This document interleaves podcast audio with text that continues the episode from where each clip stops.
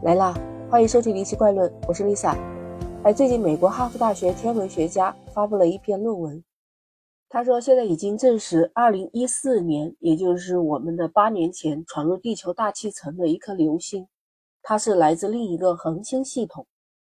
2014年1月8日，这个流星宽度只有0.9米，它以21.6万公里每小时的速度闯入地球大气层。在巴布亚新几内亚附近海域上空爆炸，但当时被米国的国防部设为机密。但现在科学家们发现它的运行轨迹非常独特，它有可能不是太阳系里面的一个天体。科学研究人员把它的路径重新建模，而且在评估它与太阳系内所有行星的引力相互作用之下，最终证实了它是来自太阳系以外的。其实，在发现这个之前呢？人类历史上发现最早入侵太阳系的天体，就是著名的小行星，叫奥陌陌。奥陌陌宽是两百米，像雪茄一样的那个形状。它这种特殊的形状，就让人怀疑它是不是自然界的天体。它有可能是不是来自于外星球，或者是一个外星飞船？它来到地球的时间是二零一七年。另外，还有在二零一八年有一个拜访地球的彗星。叫鲍里索夫，他也是一个星际来客，宽大约是五百米的样子。当时在天空中划出了一个不同寻常的轨迹。还有科学家们发现，在二零一七年三月份入侵地球大气层的还有一个小流星，对它的评估也是怀疑是来自太阳系之外的，但有待于更进一步研究。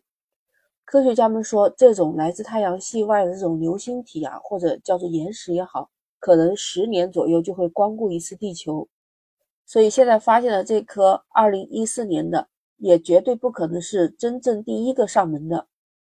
当然，这个流星的部分碎片已经落入到海中，科学家们计划明年进行捕捞作业，寻找陨石的样品。科学家们认为，有可能代表我们地球三十五亿年之前萌芽的这些生命种子，有可能是来自于另外一个恒星系统。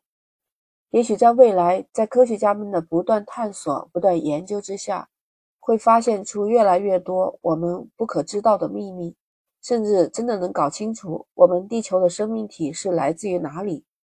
在太阳系之外，还能有另外一个恒星体系存在的吗？不知道你对这个怎么看呢？欢迎你在评论区留言。如果喜欢，就点击订阅、收藏《离奇怪论》，这样就方便你下一次能找到我了。其实，随着我们现在科技的发展，我们人类也不断的在揭开自己生命之谜。哎，我跟你说，就近期召开的这一次气候峰会的时候，在位于法国巴黎的联合国教科文组织还发布了一项警示报告，里面显示有五十处世界遗产地的冰川正在加速融化，平均每年流失大约五百八十亿吨的体量，而且无论人类如何努力控制温度的上升。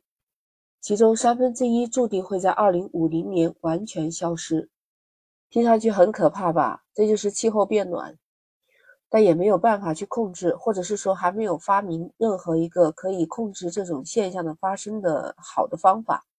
那我们继续时刻关注我们赖以生存的地球，发现和探索那些未知的奥秘。